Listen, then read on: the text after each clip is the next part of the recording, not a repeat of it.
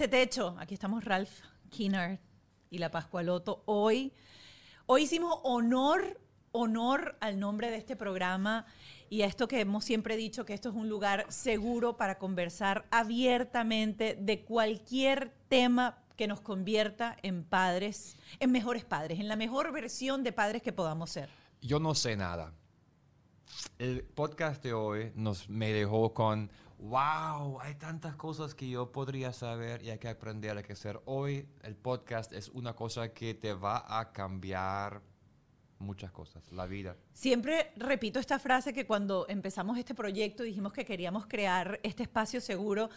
Eh, leí que decía que el hecho de tener un hijo no te convierte en padre, así como el hecho de comprarte un violín no te convierte en violinista. Y escuchar padres exitosos, o sea, o escuchar viajes de personas que la ha llevado a vivir feliz y que tienen que ser los padres en ese proceso, porque al final eso es lo que todos queremos, crear niños felices, niños que se sienten bien y con libertad de expresarse y vivir feliz.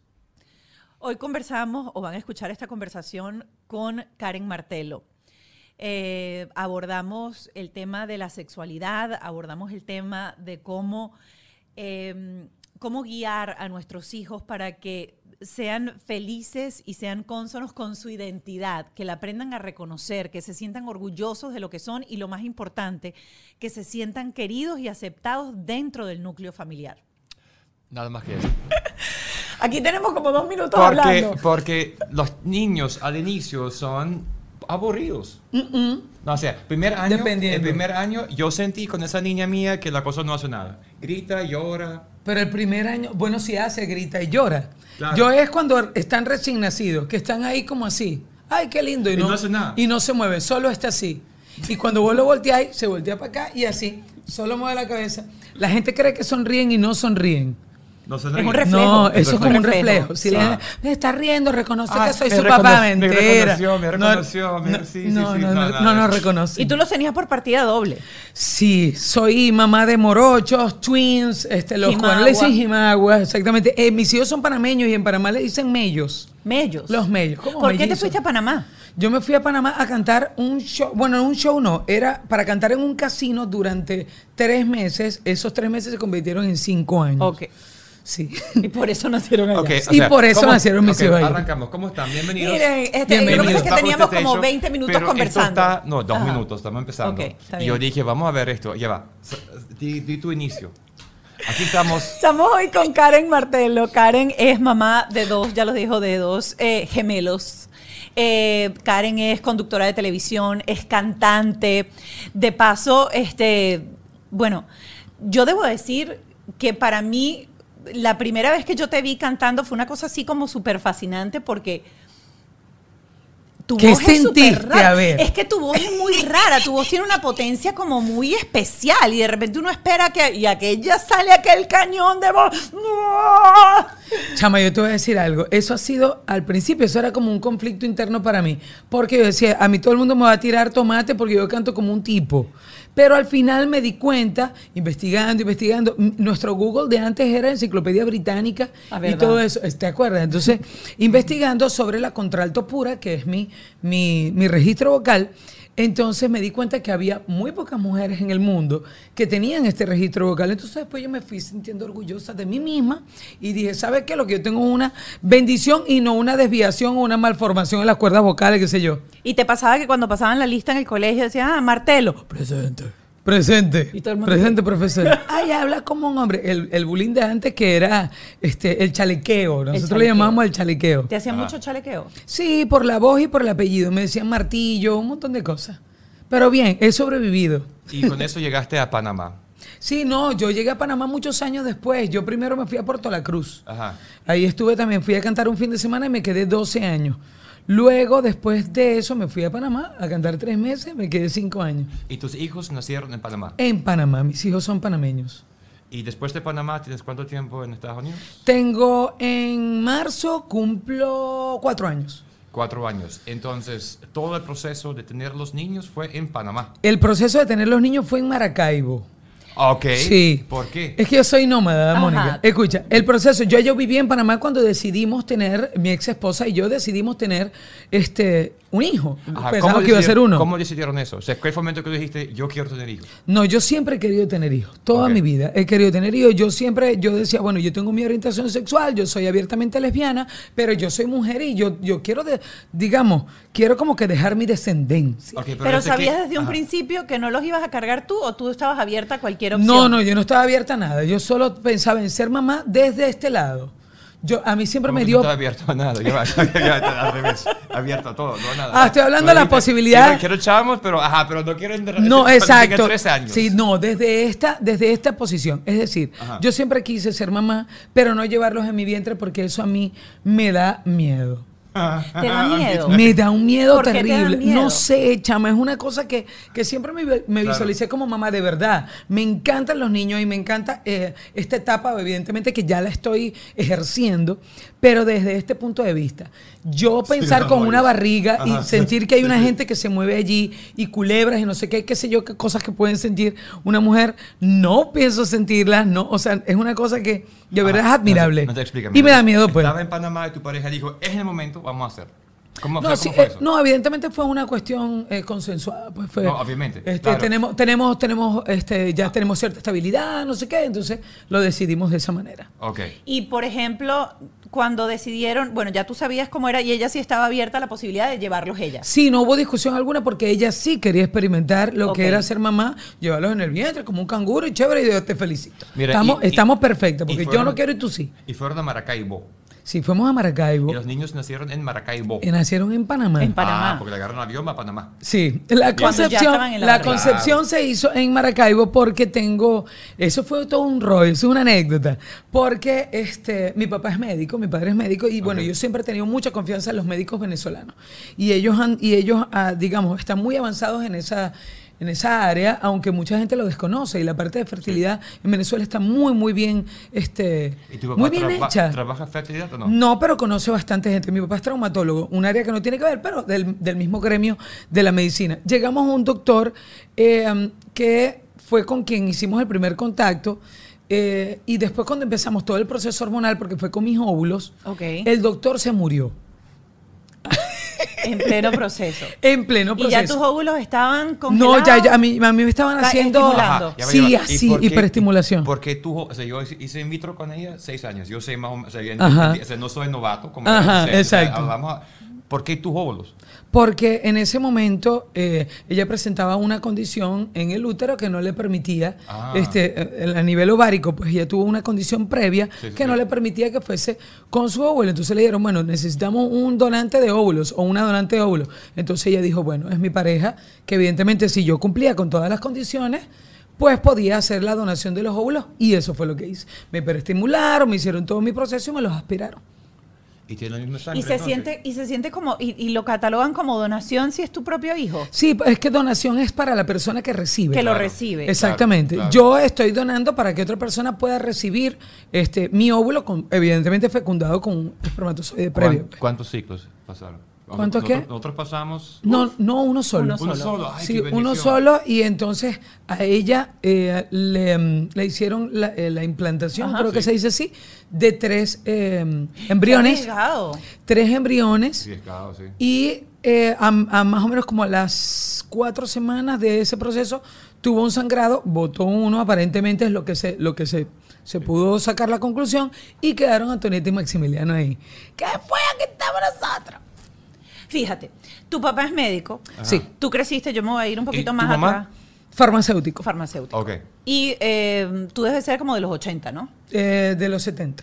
O, o- Oh, o estoy- ya va, ya va, o sea, nací en va. los 70, soy del eso. 78. Ah, te, te- no Sí, tan generación de lejos, 70, tan- tengo ca- 44, cumplo ahora en No febrero. está, no está tan Parece- lejos de mí. parece- No, no, somos Mismo- contemporáneos. Mismo ciclo. No, del mismo- del- mismo de la misma década. Eh, cuando tú eras chama, por ejemplo, ¿ya Ajá. tú tenías bien claro tu posición de tu preferencia sexual? ¿O era muy complicado dentro de ese? Porque hablaste del bullying, hablaste del chalequeo, del chalequeo por la voz. Y yo sé que en Venezuela, o sea, el bullying y el chalequeo era serio. O sea, uno crecía con una cosa así como que dame en la cara, dame donde sea, que ya a mí eso no me importa. Sí, era, era más sano que ahora, porque Ajá. antes no eran tanto como que golpes Sí. o las cosas que se ven ahora, porque ahora hay como que más agresión. Antes era más ver- verbal, burlarse de ti por, porque eras flaco, porque eras gordo, porque tenías lente, te llamaban cuatro ojos, si eras muy flaco, varilla, tumbacoco y no sé qué. Ese tipo ah, era como más sano. ¿Cómo que tumba coco? Varilla para tumbar coco. Coco. me está mirando a mí. Eres- Papi, porque eres flaco y alto, entonces a, a él se le pudieran decir varilla tumbacoco, ¿es o no es? Sí. Porque con la, con la- en las palmeras, Este es el mejor chalequeo de mi vida. ¡Qué bonito! varilla Varilla, tumba... Ay, te vas a poner a llorar. Tumba coco. No, varilla tumbacoco. ¿Qué?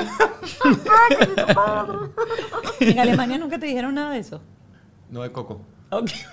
En Alemania no hay coco. Tiene todo el sentido del mundo. Ajá, entonces, mira. aquí- Entonces al bullying. Barriga tumba coco. No, varilla tumbacoco. ¿La dijiste, no? Claro. Varilla. Varilla. Vari- No, no barquilla, varilla. Ah, cerca. ¿Qué es Varilla es un palo, mi amor. Vamos a sacar una cartilla. No, palo largo. Barriga, barriga de tumba Ajá, coco. entonces el bullying era como más sano en ese momento. Y evidentemente por mi preferencia sexual, si supieras que aunque se evidenciaba bastante, porque yo siempre este, tuve como que el lado masculino muy, muy eh, pronunciado desde mi infancia, y más cuando estás haciendo ese descubrimiento, no se metían conmigo con respecto a eso. Porque yo siempre he dicho, y, y lo hice de manera natural, obviamente, no pensado porque yo, yo eso a mí nadie me lo enseñó, pero yo hoy en día, a mis casi 44, digo que es preferible ser marico y medio que medio marico. Porque cuando la gente es medio marico, la gente dice, verga, este como que es marico. Como que es. Y entonces queda como que entre por ahí una duda. Pero en cambio, cuando se es naturalmente, la- eso no es un tema de conversación. Porque es tácito, está a la vista, ¿no? O sea, yo no tengo que decir, el alemán es bonito. No, ya es. Ya es y punto. O el alemán tiene los ojos, ¿sabes? Ajá. Ya es una cosa que- Entonces- que, está tácita. Ajá, pero yo- a- alemán, otro, otro, otro, otro, otro mundo. Entonces, en Maracaibo, tú dijiste, o sea, desde 15, 16, 17, 18 años, tú estabas clara. Sí, sí. Pero Absolutamente. fuiste tenía- modelo tenía y todo, de pasarela. sí. Y, con mucha Mami gente grande. Con pareja en Venezuela ya. Con pareja así, las noviecitas, como llama uno. ¿Y tus padres, cómo reaccionaron a eso? ¿Qué fue la conversación que tuviste con tus padres sobre eso? Bueno, yo, yo siento que los padres, ahora que soy mamá, siento que los padres somos brujos. O sea, siempre sabemos todo. Sabemos cada cosa que le pueda pasar a nuestros hijos sin que lo hablen. Yo, evidentemente, pues nunca tuve una conversación con mi papá y mi mamá por decirte, siéntense aquí, yo soy lesbiana. Pero mis padres lo sabían, porque evidentemente tú conoces a tu hijo. Un día, yo tenía como 17, más o menos, y mi mamá me encontró llorando en el, en el cuarto y me dice, hija, ¿qué te pasó? ¿Qué pasa? No sé qué tal. Y yo la senté y le dije, es que terminé con mi novia. Y se lo dije así. Mi mamá, ¿cómo que novia? No sé. O sea, ella, ella se, digamos, fue como una, un mecanismo de defensa. Claro. No, no es que, no es que- por nada del mundo voy a decir que ella se hizo la loca o algo así. Es como una reacción, Claro. es mamá, pues, ¿sabes? Y de alguna manera Claro. era, era un choque y estamos hablando hace muchos años Por atrás. eso, por eso. Pero ella dentro de todo lo entendió. Ella llamó a mi papá. Nosotros siempre hemos, hemos, mis hermanos y yo hemos gozado de pertenecer a una familia muy unida, de un padre muy comunicativo. ¿Cuántos son? ¿Cuántos hermanos Somos son? tres. Yo soy la mayor, después viene una hembra y después mi hermanito que tiene 38 ahorita. Y eh, mi papá siempre lo conversó todo con nosotros, todo, desde lo muy, muy bueno hasta lo muy, muy malo. O lo que probablemente pudiese ser malo o no bien visto, incluso eso. Desde la sexualidad o un montón de cosas que, que de repente para otros padres pudiesen ser tabú. Correcto. Mi papá y mi mamá siempre trataron de canalizarlo. Mira, con- antes que a mí me viniera la menstruación, mi papá me hizo un dibujo, claro, es médico. Venga acá, esta es la vulva. Y empezó a explicarme todo el aparato por dentro y toda la cosa. Y usted lo tiene y no sé qué. Cuando me desarrollé fue horrible porque mis padres celebraron. Tenemos la, primera señorita Ay, de la sí. casa y yo nunca. Pero Dios mío, mi papá, mi papá me compró flores, abrieron champaña, le dijeron a la vecina, a la señora Marixa, ¿qué es eso, papá? Yo no voy a hacerle eso a mi hija porque Mi yo me- caminaba mi como si tuviera un caballo mi, mi montado. habitación quedaba puerta con puerta así enfrente con la de mis papás. Y mi papá, toda la- yo me desarrollé pasados los 15, súper tarde. ¡Wow! Y entonces todas las mañanas, desde que yo no recuerdo durante cuántos años, mi papá se levantaba todas las mañanas y me gritaba, Mónica, dime, novedad. No, Todas ¿qué? las Para, santas mañanas. Y yo que no, que no hay novedad. Y para cuando- preguntarte si te había desarrollado. había desarrollado. Y después empezaron con la bromita de que, eh, c'è fiesta de 15 años, eh, no viene, porque fiesta de 15 años es si eres señorita. Eh, tú Si no eres no, señorita. Dios y yo mío. decía, Dios mío que me baje, Dios mío que me baje, Dios mío que me baje. Y yo tuve fiesta de 15 años además. ¿Con Sí, vestido? con vestido de straple, así. Y mi, mi cosa así pomposa, ¿cómo se llama eso? Este, Ale, lo que le meten abajo a, la- a los vestidos, pa- ajá, el Armador. tul, armador. el armador del que, tul. que yo la tuve por todo lo alto con mi papá. Mi papá estaba feliz. ¿Tú la quisiste? Ahí, ve, ve, Sí, ahí yo la quise. ahí Tú la quisiste. Ahí. Y después, tu mamá, ¿qué te dijo cuando rompiste con tu novia? Que, Respiró, bueno, respiró, lloró y dijo... Sí, lloró, llamó a mi papá, lo conversamos y no sé qué. Y ellos al principio estaban como medio renuentes, pero como vienen de la ciencia, vienen de otra, de otra Ah, mentalidad, background, sí. ellos me llevaron a un psicólogo. No para que se me quitara la enfermedad, sino para ayudarme a canalizarlo ante la sociedad. Me gusta, quiero repetir es- eso otra Wow. vez. No para que se quite la, La enfermedad, enfermedad. porque eso, y lo voy a repetir, yo cada vez que puedo lo repito, eso no es una enfermedad, la gente no está enferma y eso no se quita. Tú sabes que, tú sabes que yo siempre digo, cada eh, 17 de mayo que se celebra el Día Mundial contra la, o la- de la lucha contra la homofobia, siempre yo recalco que hace ya 30 años más o menos la Organización Mundial de la Salud sacó la homosexualidad de la lista de enfermedades mentales. Correcto. Es decir, de hecho, ni siquiera ya se dice que es una condición, tampoco se dice que es una preferencia, es una orientación. Al igual, tú tienes tu orientación heterosexual. Eh, pero la homofobia es una enfermedad mental, porque las fobias son trastornos de la conducta, Correcto. son enfermedades, la fobia de lo que sea, hasta de las arañas, de la agorafobia, que es de las alturas, todo se trata con psicólogos, psiquiatras y medicina. La homosexualidad no. Y tanto que termina en lidad, quiere decir que es un tipo de orientación, no es una enfermedad. El homofóbico sí, y eso lo entendieron mis padres. Y eso que mi papá es cuadradito, Ajá. muchachos, como un cuaderno. Mi, mi papá este, es una persona muy conservadora. Mi mamá es un poco más abierta mentalmente. Ajá, Y en Maracaibo, con la sociedad de Maracaibo, o sea, Maracaibo me imagino como que, ajá, Maracaibo. Ajá. Ajá. No, pero antes de que vayas a Maracaibo, no hay nada más horrible cuando uno siente que uno hace que su mamá llore o su mamá. ¿Qué? Ese Cállate. momento, o No, sea, no, yo, no. cuando uno se siente así, uno jamás quiere hacer quedar mal a los padres, uno, o sea, es la cosa más importante del mundo. Cuando tu mamá rompió en ese momento, ¿qué sentiste tú? Sentí evidentemente que la había decepcionado de alguna manera, pero eso me duró poco.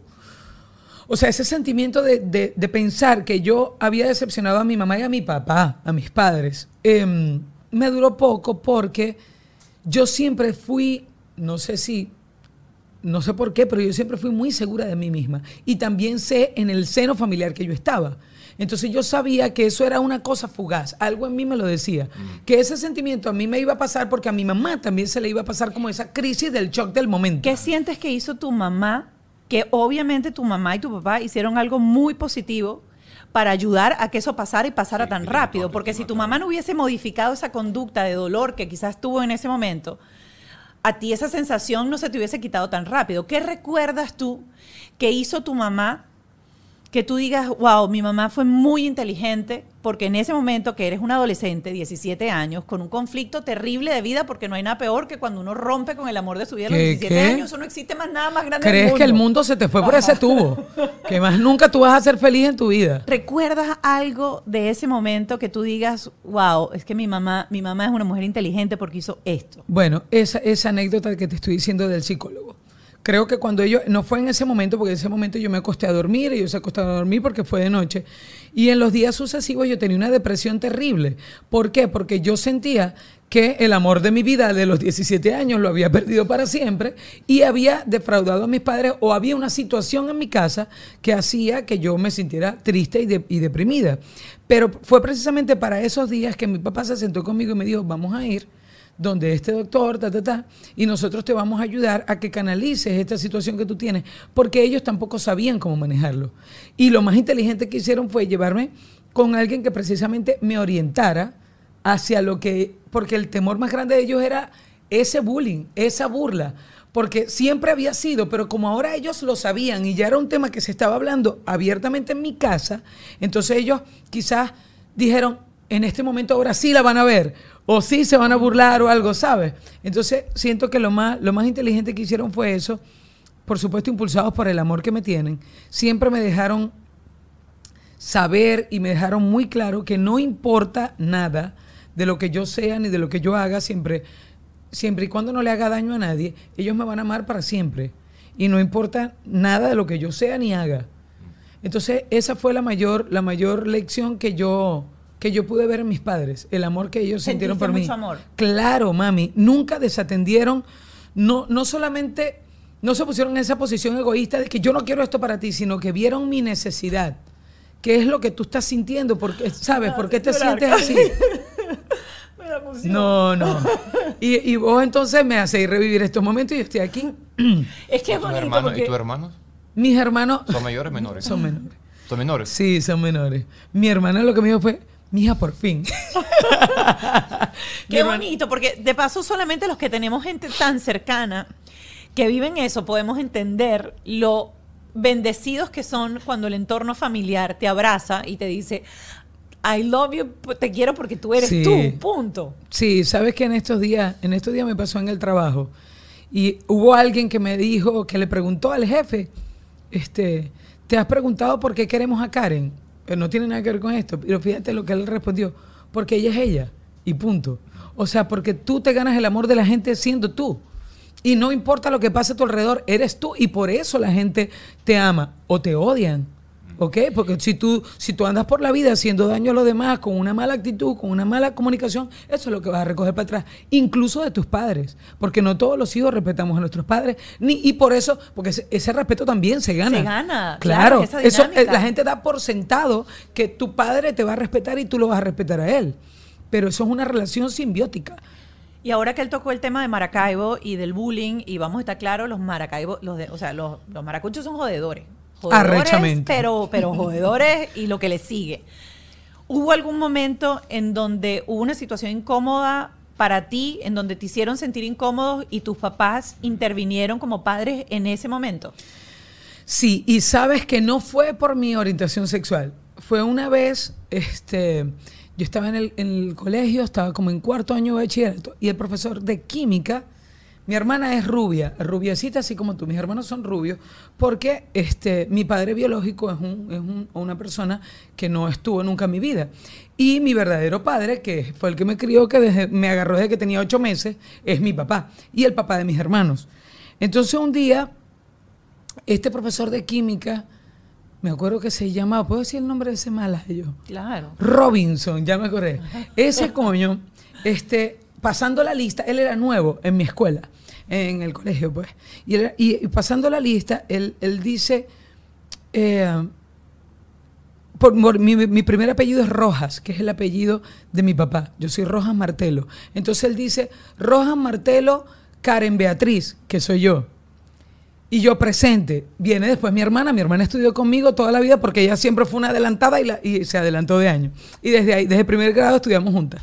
Y después, después que él dice eso, Roja Martelo Karen Beatriz dice Roja Martelo Taína. Y ella dice presente. ¿Ustedes son hermanas? Obviamente por los dos apellidos le llamó la atención. Sí, somos hermanas. Y el hombre me ha dicho, entonces tú eres cacho. ¿Qué? Cacho es que le... Claro, ya, claro. ¿Entendiste vos? Claro, sí. Ok. ¿Qué va? Pero no entendí el profesor de coño ese. Que iba, pero- Bueno. Pero porque tú eres el cacho. Sí, que yo era el cacho porque yo era la negra y mi hermana era rubiecita. Entonces el cacho es la, es la Coño pendeja. madre. Bueno, total es que. ¿Pero qué le pasa a, al señor? A mí eso me dio tanta así como que rabia y mi hermana, eh, para que respete, que no sé qué, ¿sabes? O sea, con esa, con esa ligereza que lo dijo y delante de todo el salón. Y yo tenía que decir 16, estaba en cuarto año de bachillerato. Y yo se lo dije a mi papá. Papá, que usted no sabe lo que me ha dicho a mí el profesor Robinson. Y le conté a mi papá que mi papá se influsó, porque mi papá siempre andaba influsado para irse para la clínica. Y tempranito nos fue a dejar a la escuela y se paró ahí y dijo, dígame cuál es el profesor Robinson, aquel que está allá. Muchacho, ¿para qué fue eso?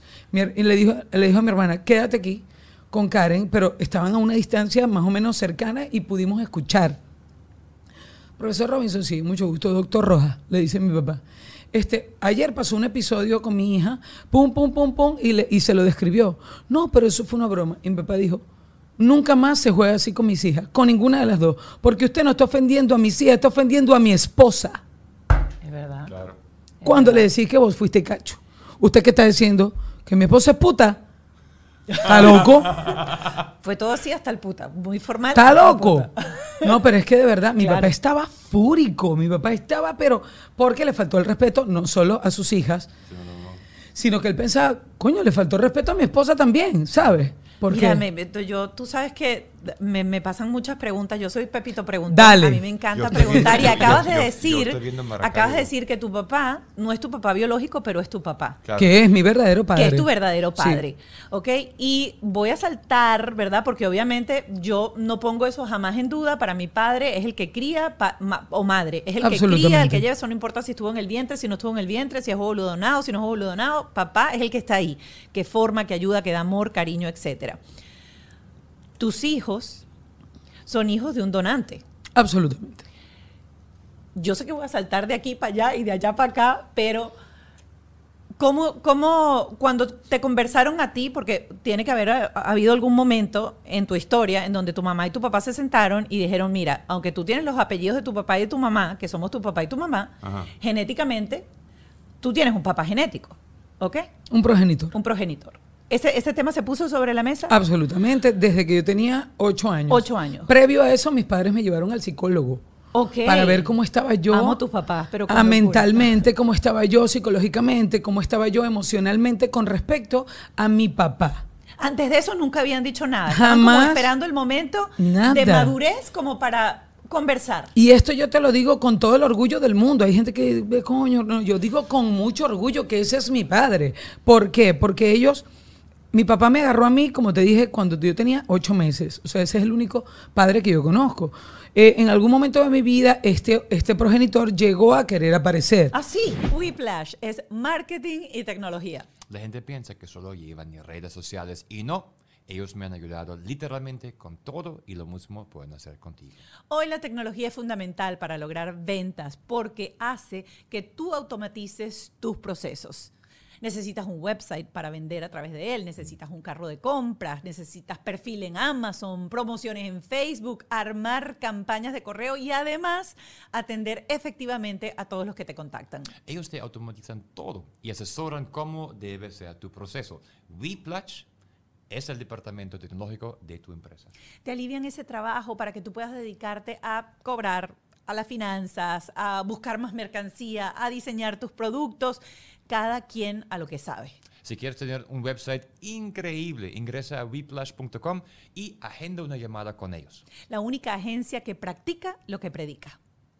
Ahora, hacer equipo y conectar con personas con quien compartas proyectos suele ser difícil. Pero mis amigos de Gravity son mucho más que un estudio. Aquí venimos a crear, pero más allá venimos a divertirnos con esa tripulación que con su energía sin duda nos impulsan a darle vida a nuestros proyectos. Si tienes una idea pero aún no sabes cómo aterrizarla, aquí en Gravity te pueden apoyar y guiar para convertir ese proyecto en una realidad. Para más información, visita su, su web www.gratvity.com o por Instagram. arroba Gravity. Miren, ustedes son como nosotros que estamos siempre pendientes de qué es lo que se tiene que reciclar, de no comprar, por ejemplo, anime, eh, envases de anime ni vasos de, anime. Eh, siempre estamos como pensando en nuestro planeta y llegamos a tener una colaboración y ser embajadores de una marca que nos encanta, que es Jason Hyde. Jason Hyde es joyería, joyería italiana, pero está hecha con puro material reciclado. De hecho, todos los puntos de color los llaman plásticos preciosos. Son, no son piedras preciosas, son plásticos preciosos porque es plástico reciclado de los océanos. Lo sacan del océano y, de, y hacen hasta lentes de plástico. Así, de hecho, los lentes, eh, con cada cinco botellas de plástico hacen la montura de uno de los lentes y el cristal de los lentes es de plástico biodegradable.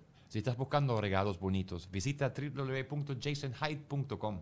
Tienen envíos a todas partes del mundo y en España y Estados Unidos los envíos son gratis. Así que no hay time to waste. Jason Hyde. Si tú sufres de bullying porque los pabellones de tus orejas no están pegaditos y tienen las mal llamadas, el otro día me dijeron que no lo diga, orejas de Dumbo, pero es que en el país de uno le decían, ahí tienes orejas de Dumbo. Pero bueno, pabellón abierto. Así un poquito. Si eres adulto, existen los correctores de Otostick. Son unos dispositivos de silicón prácticamente imperceptibles que van colocados detrás de la orejita, pegados aquí a la cabeza y vas a mantener las orejas en la posición correcta. Y te digo que si eres bebé como la mía y empiezas a utilizarlos desde muy chiquiticos, 3, 4, 5 meses, cuando empieces a ver que las orejitas se paran, vas a poder incluso corregirlas. Así en un futuro no va a necesitar cirugía. Revísalo con calma en la página de otostick.com a ver si te pueden funcionar. Sí, y entonces mi mamá me preguntó, pero tú quieres, si usted quiere conocerlo, yo te llevo de la mano porque es tu derecho. Y yo, mamá, es que yo nunca he tenido falta de padre. O sea, eso es una cosa que, eso que las novelas y todo eso, eso, eso es mentira. O sea, es, es corrientazo que, que uno siente, no, eso no existe. Porque tú, no, o sea, yo nunca he tenido falta de papá. Si yo hubiese tenido ese vacío, esa figura vacía, yo quizás hubiese tenido esa curiosidad, pero nunca la tuve. Entonces yo le dije, mamá, mamá, no es que no, es que no, no, no, no está yo- en mí. Ok, no te lleva. Entonces, el psicólogo te sentó contigo diciendo, ¿quién te dijo que tenías un papá? O sea, ¿quién te explicó tu estructura familiar? Mi mamá y mi papá. Él me Después llevan al... psi- No, al psicólogo. El psicólogo escucha, el, después- psicólogo me, el psicólogo me evaluó a los ocho años de edad. Sí, y dice- te ponen a hacer dibujos, te ponen Sí, a hacer dice, cosas, cómo estructuras la familia, que, y te van llevando, me imagino, en, en mi corta edad, eh, harían la terapia para irme, para conducirme a que él supiera cómo está mi cerebro Sí. y cómo está mi corazón ¿Cómo te con respecto a mi papá, a mi figura paterna, al hombre que estaba allí. Cómo, ¿Qué significaba para mí? ¿Cómo era que yo lo sentía a él? Y estaba perfecto. Y Cuando eso estuvo perfecto, que el médico da como el informe, mire, esta carajita está clarita en la vida que este hombre es lo mejor que le ha pasado en la vida, sin yo saber nada. Luego que eso ya está como que diagnosticado, que no sé qué Sí, palabra ponerle, ajá. pero ya está dicho por el médico como que hablen con esta caraja, esta caraja está perfect. Mis padres hablaron conmigo. Ahora, tus hijos. Y yo Ajá, me ajá. puse a llorar, perdón. ¿Te pusiste a llorar? Sí, porque yo había soñado la noche anterior que yo era adoptada. Tuve un sueño No, premonitorio. no, y mi mamá me decía, ¿por qué lloras? Yo Ya va, cállate. No, Nosotros somos súper llorones, no, no, no, Cállate que- música. Cállate que mi mamá me preguntó Ah. por qué lloraba y yo le dije, mamá, yo- es que eso es una conversación que es imposible que se me olvide. Aparte de que yo tengo muy buena memoria infantil. Bueno, yo tengo memoria para toda vaina. Pero la infantil es muy, muy, muy arrecha todo lo que yo me acuerdo. Y en ese, y en ese conversación mi mamá me dice, pero ¿por qué yo? O sea, sabes, a mi mamá le dio como angustia y me dice, pero ¿por qué lloras? Y yo, ma, porque yo anoche soñé que yo era adoptada. Te lo juro, Mónica, Ralph. Es así. No se me olvida ni el sueño, ni lo que yo le dije a mi mamá en ese momento. Y tu mamá llorando otra vez. Ay, no, mi mamá llorando y mi papá también. Mi papá, si hubiese sido por él, yo nunca me hubiese enterado. Porque mi papá decía, porque tú eres mía. Cuando yo me fui a hacer un tatuaje, él me dijo, usted no se hace nada porque ese cuerpo es mío hasta que yo diga. ¿Sabe? Él, él ha sido muy, de hecho, yo siempre he hecho broma porque él dice que yo estoy en los terribles 43. porque él todavía, todavía, digamos, yo busco mucho su apoyo, a pesar de que uno está grande y viejo, este, todo lo que, lo que tus padres siembran en ti, desde pequeño, eso no, eso no se olvida. Y como no ha habido como esa interrupción, él aún está con mi mamá. Y ellos se casaron al mes de conocerse. Wow. Y ellos se casan porque mi mamá, a- a- algo así como que, no, yo tengo una bebé y yo no puedo como que estar seria contigo porque, coño, tengo una bebé. Mi mamá estudiaba farmacia en ese momento, tenía 20 años. O sea, era una carajita y mi padre decía, ella necesita un padre y ese soy yo. Y mi mamá, tú estás loco, sí, estamos locos. Y Vamos habló con mi abuela y el peo. Y como al mes, mes y medio, no sé, algo, antes de los dos meses, ellos se casaron. Yo estoy en la foto de la boda de ellos dos. Y hasta el sol de hoy. Se lo escribe la novela, chavo. Ay, O sea, esto-. No, no, no, esto está. Esto está escrito novela. Y hasta el sol de hoy esa gente está junta. Y me dan consejos y me regañan, hija, por favor. No digas esto a tus hijos, eso no se hace. Dios mío, las groserías, Karen Beatriz, porque mi papá no dice ni una grosería. Y tú eres groserísima. Dema, imagínate. Ella es groserísima. Ya va, ya va, pero ya. Entonces, tu papá, o sea, ya la conversación fue, mira, quiero sentarme contigo para conversar Tiene sobre- ocho años, mi amor. Ocho años, me quiero sentar contigo. Ok. Sí, Ocho sí, sí. años Y explicarte una cosita. Ajá. Así te dijeron. Hay una cosita que nunca te contábamos, no es nada grave, pero... Ellos, chiquití. yo, yo creo que mm, la conversación inició cuando mi mamá me dice, este, lo importante que es la familia, cuánto me ama mi papá, ¿sabes? El, el- el preámbulo fue todo lo que nosotros sentimos por ti. Después que me ponen en contexto de todo lo que ellos sienten por mí, entonces me dijeron la verdad de mi vida. ¿Y cómo te cayó? No te digo que lloré porque soñé que era adoptada. Claro. Me Entonces, cayó así como que, Dios mío, yo esto lo soñé, pero no fue algo que me traumatizó. Para nada, ¿Pero ¿Qué eso no hiciste fue. con eso? ¿Qué hiciste con eso? Nada, abrazar a mis padres, tenía ocho años, fuimos a comer helado. Y después, No pasó nada. después, después apareció el, el pigogénico. ¿Cómo se llama? Progenitor. biológico. El biológico. el pico. No, me llámalo biológico. No se burla. Él hace, su, él hace su mejor intento. No, tranquilo. No se llaman el palo flaco. Si el, si el- si el programa Palo fuera en alemán, estuviésemos aquí tirando flechas. Sí, sí, Claro. nosotros además. No, no. Y yo de aquí adelante que me llamen palo de coco. No, no. ¿Cómo es? Varilla tumbacoco. Eso es muy complicado. Varilla. Ya me perdí. ¿eh? Ajá. Entonces. No sé, ¿dónde estabas tú? Estábamos eh, en el momento en que papá eh, los papás le hablaron y, y le le dijeron y ella lloró y no pasó nada. recordó que Y no pasó nada. Y la hablaron. Ahora, conversación. cuando apareció el biológico. Ah, ¿y lo viste, el biológico? ¿Alguna vez? Lo vi una vez en mi escuela Y era como que ajá, lo y no me dio nada. Ajá. Él fue para allá de abusivo, porque Ah. yo había dicho que no. Pues, pero bueno, al final la gente, yo siento que, que todos cometemos errores en la vida. Y de igual manera tenemos derecho a la reivindicación, pero eso también, cuando tú tomas una decisión en un momento de tu vida en el que tú tienes el sartén por el mango y otra persona no la tiene, entonces no puedes venir a irrumpir, porque cuando él aparece, mi mamá le dice, cuando tú decidiste, tú decidiste que no, cuando yo te di la elección, tú decidiste que no, que no ibas a ser papá. Pero ahora mi hija tiene 15 años, que fue en ese momento. Ella es una señorita que piensa, que sabe toda su situación, que tiene sus valores súper bien arraigados y que tiene un cerebro que vuela. Le dijo, así que tú tienes que ahora que esperar que ella decida. ¿Y? No, y yo decidí que no, Que porque es que no me hace falta. No le hacía falta. Y él fue vio para allá a verme, pues, porque, porque yo entiendo esa vaina de, de ¿Conocerte? Que se arrepintió. pues. Sí, exactamente, pero ahora, no pero ahora no depende de ti. Correcto. Ahora no depende de ti. Entonces eso es un espacio que es muy delicado y que hay que respetar de alguna manera. Ok, tienes dos hijos, cinco años. Sí, señor. Vives en un país súper liberal, súper respetuoso, diferente a Venezuela o Alemania. O sea, di- diferente. Aquí tú eres gay, no eres gay. Aquí hay todo el mundo, no sé cómo es, pero es mucho más respetuoso que una Maracaibo. Sí, y más que una Maracaibo de esa época. de esa, de esa época. ¿Qué, ¿Cómo comunicas, o sea, qué pasa con tus hijos hoy en día en relación a, o sea, me imagino hace 30 años yo fui al colegio y hay dos mamás y todo el mundo dirían, ¿qué es esto? ¿Cómo es eso aquí en Estados Unidos? ¿Cómo, o sea, ¿qué, qué pasa? O sea, obviamente el colegio nadie dice nada. No, y tú pero- tienes, tú tienes como varias cosas que, No, que abordar porque Nati. Nati es su segunda esposa. Sí. Entonces ella... Y la última. Y la última. no, no importa. Cuantas hayan sido, yo hice tres. Y en el tres conseguí el que era. así No, que, así mismo, así mismo. este, pero tienes dos... Pero vamos a Tienes dos, dos, digamos, dos escenarios de lo que son las nuevas familias hoy en día y como hablamos que hay familias diferentes. Está la familia de mamá y papá de toda la vida, está la familia de mamá y papá cuando mamá rehace su vida y papá rehace su vida y hoy en día hay familias que tienen dos papás, tienen dos mamás y la tuya es una familia que tiene dos mamás y además hay una segunda mamá que entra dentro de la, dentro de la conexión porque tienes una pareja hoy en día. Y no sé si tu ex esposa se volvió a casar, tiene nuevamente pareja. Ella tiene, ella tiene pareja, nuevamente no se ha vuelto a casar, pero sí tiene pareja. ¿Dónde está ella? Aquí. Aquí, aquí. Sí, está aquí. Ahora, vamos a hablar primero de la parte familiar. Eso es como para poner en, con- en, en- Sí. en- en Pero vamos contexto. Para que sepan, es que son muchas, como decimos en Maracaibo, son muchas vergas. Exacto. Entonces hay que, hay que ir aclarando las verguitas para poder entender. Así mismo. Entonces, entonces, tu casa. Ajá. ¿Cuánto tiempo los chamos están contigo? ¿Cuánto están con su, con su Con su otra mamá. Ahorita tenemos custodia compartida.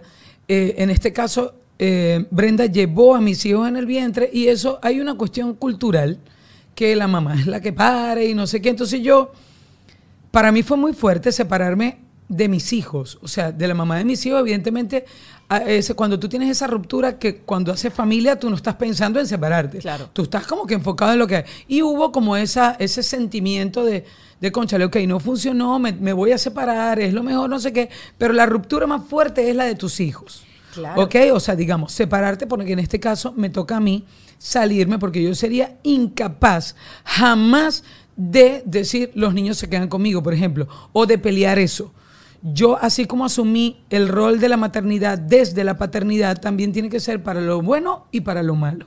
Entonces, en este qué caso, interesante Wow. ese punto, No, porque, porque realmente, fíjate, y, y yo lo estaba pensando y yo decía, ¿cómo, ¿cómo lo pregunto? Porque y quiero decirte que todas las preguntas que hagas sí parezcan un poco, no, no te preocupes. yo son te- yo te hechas entiendo. desde el más profundo respeto No, y no te preocupes, no te preocupes. Porque me parece lo que tú muestras en tus redes, uno nunca sabe lo, lo- lo que hay detrás de puertas cerradas, pero lo que tú muestras en tus redes a mí me parece digno de admiración y de que la gente lo tiene que conocer porque así debe ser el mundo. Eh, pero esos hijos, si yo lo pienso como yo, que son mis óvulos, son mis hijos también, es como que, ay. ¿cómo, Pero vamos a compartir. cómo no los voy a poder tener yo todo el Porque tiempo? vos tenéis una pareja que le guste o no, no puede tener hijos en su vientre. Claro. Yo elegí no tenerlos en mi vientre. Entonces yo también tengo que, como te digo, ser respetuosa de eso. O sea, yo no, yo no puedo decir, ah, porque son mis óvulos, se vienen conmigo. No, porque yo decidí no llevarlos en mi vientre. Y la otra persona sí. Y vos sabéis lo que es llevar un hijo en tu vientre. Y vos sabéis lo que es amamantar. Y vos sabéis lo que es ese colecho. Y lo que se siente, lo que siente una mamá que parió. Que no lo voy a sentir yo jamás. Y así como te digo, si asumí la maternidad desde la paternidad, para eso también es para esto. Porque no puede ser para unas cosas y para otras no. O sea, tenés que estar enfocado y, y serio en tu decisión para todo. Porque tú no sabes lo que va a pasar en la vida. Eso sí, jamás le he faltado a mis hijos y jamás le faltaré. Porque ahí sí entra yo mi parte de mamá gallina. Esos son mis hijos. Y ese es mi sangre y por ellos voy y no me importa nada sino ellos. Ajá, tienen, ¿cómo tienen compartido? la- o sea, Están conmigo ciertos días de la semana. Hay semanas que me tocan dos días, hay semanas que me tocan tres días, dependiendo. Y un fin de semana al mes me tocan completo. Este es un poquito difícil y sobre todo cuando estás en pareja y te amas, ponerte de acuerdo es difícil. Cuando estás separado y no te amáis, entonces, no te amas en ese sentido, es aún más difícil. Y cuando tienes un- una cosa en común que es tan delicada y tan fuerte como tus hijos, y tenemos mundos tan distintos aquí en, en el, en el coco, entonces más difícil todavía. Entonces, ¿qué, tiene que, qué tenemos que hacer? Lo más inteligentes posible, por los niños. Por los niños. Este, pienso que cualquier cosa que pueda girar en torno a facturas viejas que tengamos como, como ex esposas, que queramos, ¿sabes? Siempre uno tiene una carta que tirar o una cosa que sacar o lo que sea, siempre tiene que prevalecer los niños. ¿Qué le vamos a meter a nosotros en la cabeza a esos muchachitos? ¿Quién cede más por la salud espiritual de los niños? ¿Tú o tu ex? Yo pienso que hay parte y parte. ¿En qué aspecto? Lo que pasa es que yo quizás esto va a durar mucho, mucho rato, ¿no? Pero por la salud mental de los niños pienso que ambas desde nuestra posición cedemos. ¿Por qué te lo digo? Porque ella sufrió un proceso y yo sufrí otro. O sea, cada una de nosotras dentro de nuestra concepción de lo que, de lo, de lo que pasó por las razones eh, o de las razones por las cuales nos separamos, cada una defiende lo suyo. Entonces, si tú me preguntas a mí, a título personal, yo te voy a decir, soy yo quien cede más. Pero si le preguntas a ella, ella tiene su historia, su punto de vista y su proceso, y también te va a decir, disculpa, la que cede más soy yo. Entonces, pienso que hay que respetar, verga, chama, el proceso de cada. Fíjate, yo siento que eh, hablar contigo es hablar con una persona emocionalmente muy madura porque tuviste unos padres que utilizaron herramientas psicológicas desde muy pequeña para Mm. ayudarte en muchos factores de tu vida. Por ende, yo sé que tu manera de comunicarte con tus hijos es una manera que está basada en esa solidez y en esa calma y, y por eso explica mucho de cómo eres. Eh, tenía terapia desde ocho, desde por ocho eso, años. por eso. Eh, él lo tocó al principio, decir, ok, estás en una sociedad mucho más abierta que todavía para mí le falta mucho por rodar. No, De paso demasiado. vivimos en un pueblo donde hay mucho latino y el latino todavía está unos cuantos step behind Sí, del estamos, americano. estamos viendo por retrovisores todavía. Correcto. Eh, ¿Cómo vas manejando todo el tema? Eso que decía que, bueno, tus hijos llegan al colegio y tienen dos mamás. Siempre tienen dos mamás. No Sí. tienen una mamá y un papá. No, ya tienen cuatro. Bueno, tienen cuatro. No tienen, no, bueno, para a mí parecer, Tres mamás y media. yo no sé cómo, cómo será la definición de familia para otra gente. La familia es quien tú quieras que sea tu familia.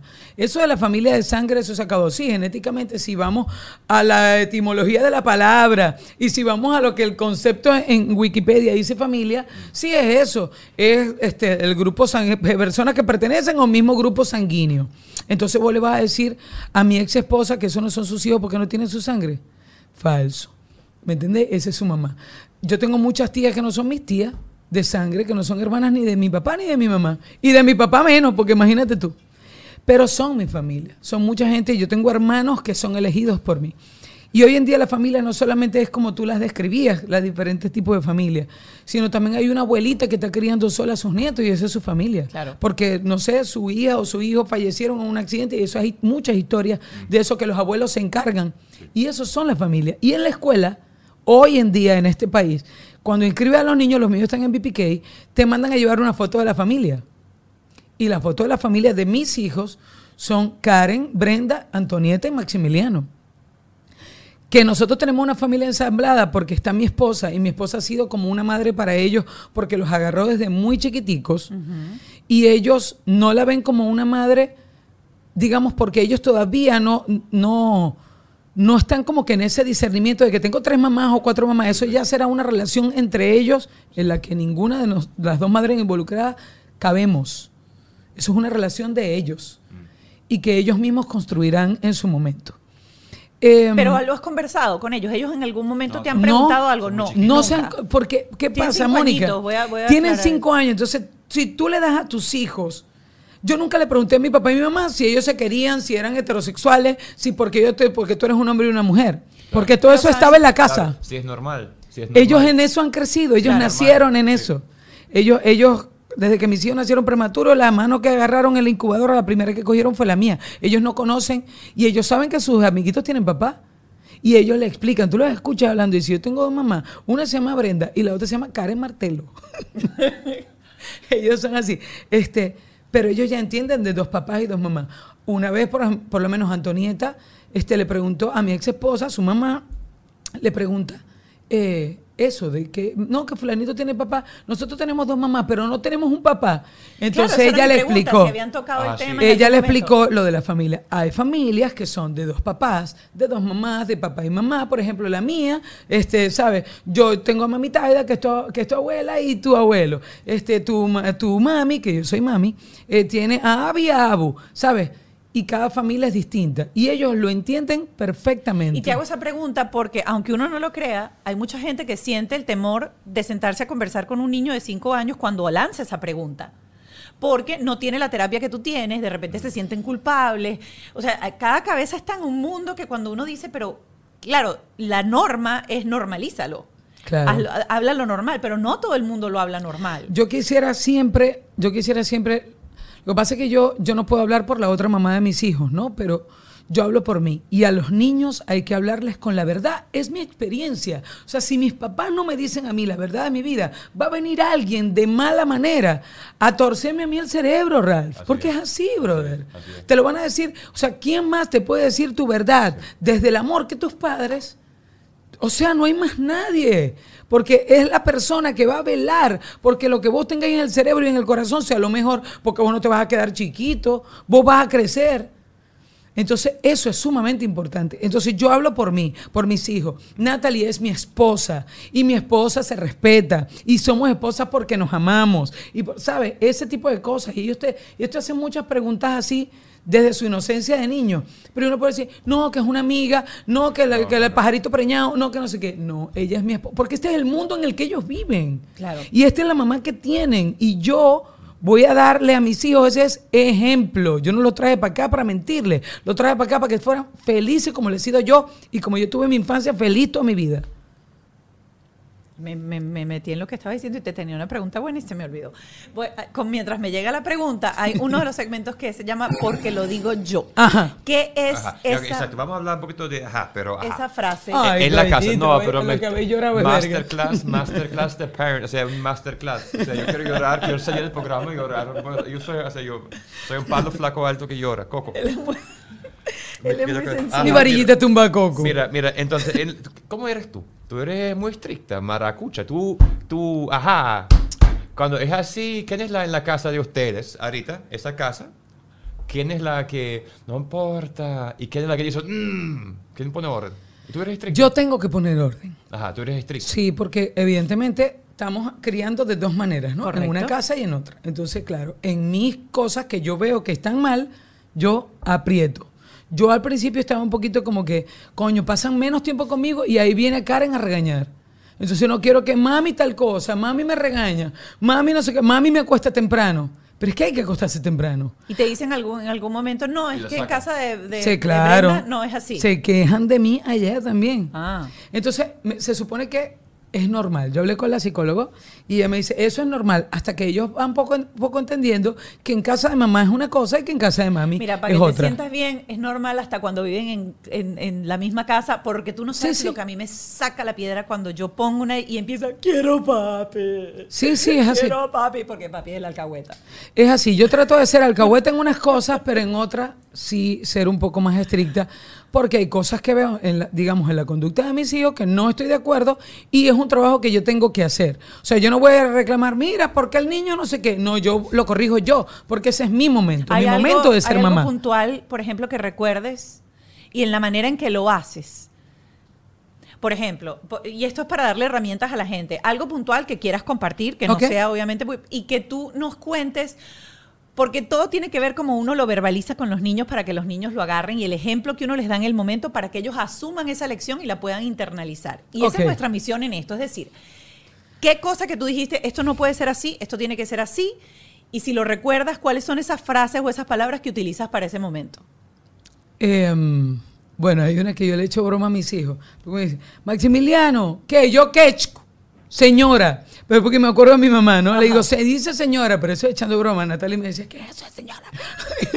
Estamos en esta época, pero eso yo echándole vaina a mis hijos. Pero hay una cosa que yo estaba viendo con preocupación y es el tema de pedir todo. Todo lo quieren, todos los juguetes. Todo no. Yo decía, Dios mío, yo me imagino que yo también pedía toda vaina.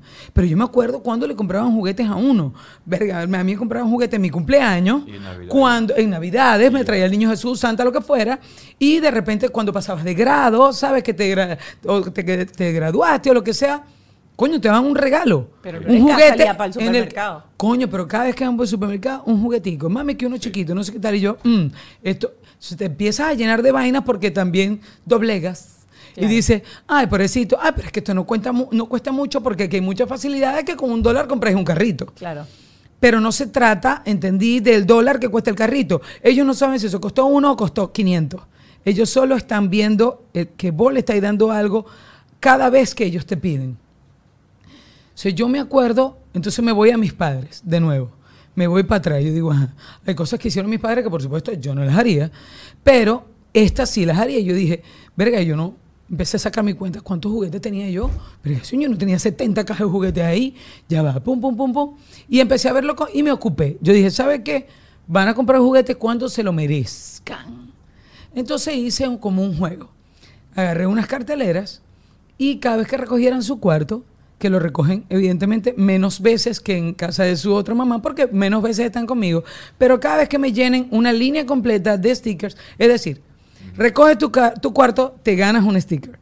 Ese sticker lo pegas en ese cuadro, cada uno tiene su cartelera. Cuando llenas, entonces te ganas un, un surprise, como dicen ellos. No es mi surprise. Pero tú, yo te doy ese surprise y tú me das uno de los que tienes ahí para un niño que no tenga. Qué bueno. ¿Sabes? Entonces, no es nada más que yo lleno y lleno y lleno. No, tú también das. Y entiendes para qué carajo es. No es nada más que lo voy a sacar y lo voy a guardar lo que sea. Ellos saben que eso es para niños que no tienen, para sus amiguitos en Venezuela, que, ¿sabes? Ese tipo de vaina, un lenguaje pues adecuado a ellos. Pero me tienen que dar mi vaina y sacar, porque no todo el tiempo es meter. La vida hay que sacar y meter cosas. Eso sí, hay que sacar y yo no, meter siempre. sí, habiendo. que te lo hasta yo te lo puedo decir. ¿Y qué no harías que hacían tus padres? Decías, lo hacían tus padres. ¿Y qué son las cosas que tus padres hicieron? Y tú dijías, eso no lo voy a hacer. Mi mamá decía, yo decía, pero ¿por qué? Y mi mamá decía, porque yo digo. Porque yo soy tu madre y se hace lo que yo diga. Entonces, por no ejemplo, eso, No lo haría porque mi papá era lo contrario. Me decía, si tu mamá te dice que no, o cualquier persona te dice que no, que te argumente. Usted siempre tiene que preguntar por qué. entonces, Entonces, yo, cuando tus hijos, esto a mí no me así joden con esa vaina. Cuando tengas tus hijos. eso, amor, es esto Gracias, entra dentro del segmento. Cuando tengas tus hijos, eso es algo entonces que tú no repetirías de tu mamá y cada vez que tus hijos te preguntan un por qué, tú tienes un por qué. No es porque no. Sino es No, porque. trato de que no sea porque no, a menos que, coño, sea algo que pueda atentar contra su vida, qué sé yo, algo muy radical y que no me importa qué carajo, yo digo y punto. Pero lo normal es que yo trate siempre que ellos, que ellos entiendan la, la- la raíz del asunto. O sea, que no sea solamente porque la vida está llena de no y de sí, de más o menos. Y todo tiene una razón. Los no tienen una razón, los sí tienen una razón, los más o menos tienen una razón. Entonces, sí me gustaría que ellos entendieran que eso es así. Voy con esta. Si uno de tus dos hijos ya entrando en la adolescencia empiezas a ver que tienen preferencia por el mismo sexo, ¿qué harías tú diferente a lo que hicieron tus padres con todo el conocimiento que tienes, con toda la experiencia de vida que tienes? ¿Cuándo darías tú el paso para decir, para que este niño sea un adulto feliz y pleno, esto es lo que voy a hacer? O sea, ¿qué sientes que de repente tú, tú podrías ser mejor padre que lo que fueron tus padres, que debo decir que los amo. O sea, no los conozco, pero los amo. Sí, verga, no, yo también. yo, yo, yo quizás en el tiempo en que estoy viviendo ahora, y eso con la experiencia que tú, que tú me comentabas, yo quizás me hubiese adelantado un poco más. A la conversación. Sí, porque, y lo, y lo voy, y voy a este, a este punto porque una vez me escribió un muchacho que me hizo reflexionar eso y yo dije, tiene que ser de esa manera. Todo el mundo que me escribe por DM me dice de repente, soy gay, mi mamá no lo acepta, o no puedo salir del closet, por esto, o sea, muchos testimonios de ese tipo como para que uno le dé algún tipo de orientación o, o le cuente simplemente tu experiencia, ¿no? Pero una vez me escribió un muchacho de 34 años y me dice, necesito hablar contigo sobre la homosexualidad. Y yo le dije, y yo dije, verga, este coño, cuando lo abro tenía el perfil público y lo medio lo vi, coño, se ve un chamo bien, o sea, lo vi más o menos ahí su esposa, con su hijo, la vaina. Y abrí y le dije, hola papito, ¿cómo estás? Y no sé qué, contame. Me dio como que la vaina. El muchacho me dijo, yo sé que mi hijo es gay y no sé cómo hacer para yo decirle a él que lo sé y que él confíe en mí y que él sepa que yo lo amo, que él es mi único hijo y necesito que vos me ayudéis. Marico, las cosas, no, ustedes no se imaginan, de verdad. Todas las cosas que a mí me escriben. Y eso ha sido algo que a mí me impactó. Yo dije, ¿qué? Me dice, necesito decirle a mi hijo que yo lo sé y que no tiene que tener miedo. Porque su hijo de 14 años, porque él lo tuvo joven con su, con su esposa, que todavía estaban juntos, que de pinga. Porque a los 20 años vos no sabías qué querías hacer con tu vida. Y ellos estaban juntos y felices, se quieren, o sea, son una pareja, pues su niño de 14 años. Y él quería salir del closet, él como papá, él no hallaba cómo explicarme. Y yo le decía, papi, es que vos sois una belleza. Yo decía, esto es una cosa de lo que... Y yo le recomendé, busca ayuda con un psicólogo, porque no es el hijo, como le digo a mi papá, es el papá, como le digo a mi hijo. Marico, decime, decímelo, que yo te amo. Y, o sea, pero entonces él le daba como pena decirle al hijo, yo sé que tú eres gay. Yo voy a parar esta conversación. Aquí. Eso está too much. Yo voy a parar esta conversación. Qué increíble ese tipo. Esto es oro y yo quiero llevarme justo este tema para Patreon. Vamos a tener a eh, Mariana Dum, nuestra psicóloga, que va a estar conversando con nosotros. Así que, wow, o sea, pero qué programazo, pero qué... Necesito una pequeña pausa. Yo necesito un tequila. Necesito llorar y llorar por dentro. Vamos a ver, a llorar al alemán en el Patreon.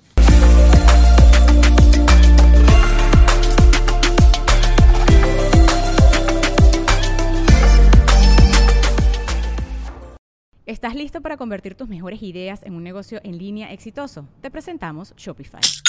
Tal vez no lo sabías, pero nuestro podcast More Than Mamis es un negocio y lo empezamos por supuesto para desahogarnos y hablar sobre la maternidad, no para convertirnos en expertas de ventas y del e-commerce. Así que sí, necesitábamos ayuda para vender nuestro merch y poner en marcha nuestra tienda. ¿Y cómo suena con Shopify? Llegó otra venta. Shopify es la plataforma de comercio que está revolucionando millones de negocios en todo el mundo. Ya seas un emprendedor desde tu casa o desde donde sea, Shopify es la única herramienta que necesitas para iniciar, administrar y hacer crecer tu negocio sin dificultades. Con Shopify puedo gestionar pedidos, envíos y pagos desde cualquier lugar, brindándote toda la información y estadísticas de tus ventas al detalle. Regístrate para un periodo de prueba con tan solo un dólar al mes en shopify.com barra sonoro, todo en minúsculas. Ve a shopify.com barra sonoro para llevar tu negocio al siguiente nivel. Shopify.com barra sonoro. ¿Estás listo para convertir tus mejores ideas en un negocio en línea exitoso? Te presentamos Shopify. Tal vez no lo sabías, pero nuestro podcast More Than Mamis es un negocio y lo empezamos por supuesto para desahogarnos y hablar sobre la maternidad, no para convertirnos en expertas de ventas y del e-commerce. Así que sí, necesitábamos ayuda para vender nuestro merch y poner en marcha nuestra tienda. ¿Y cómo suena con Shopify? Llegó otra venta. Shopify es la plataforma de comercio que está revolucionando millones de negocios en todo el mundo. Ya seas un emprendedor desde tu casa o desde donde sea, Shopify es la única herramienta que necesitas para iniciar, administrar y hacer crecer tu negocio sin dificultades. Con Shopify puedo gestionar pedidos, envíos y pagos desde cualquier lugar, brindándote toda la información y estadísticas de tus ventas al detalle. Regístrate para un periodo de prueba con tan solo un dólar al mes en shopify.com barra sonoro, todo en minúsculas. Ve a shopify.com barra sonoro para llevar tu negocio al siguiente nivel. Shopify.com barra sonoro. It's time for today's Lucky Land horoscope with Victoria Cash. Life's gotten mundane, so shake up the daily routine and be adventurous with a trip to Lucky Land. You know what they say. Your chance to win starts with a spin. So go to LuckyLandSlots.com to play over 100 social casino-style games for free for your chance to redeem some serious prizes. Get lucky today at LuckyLandSlots.com. Available to players in the U.S., excluding Washington and Michigan. No purchase necessary. VGW Group. Void where prohibited by law. 18 plus. Terms and conditions apply.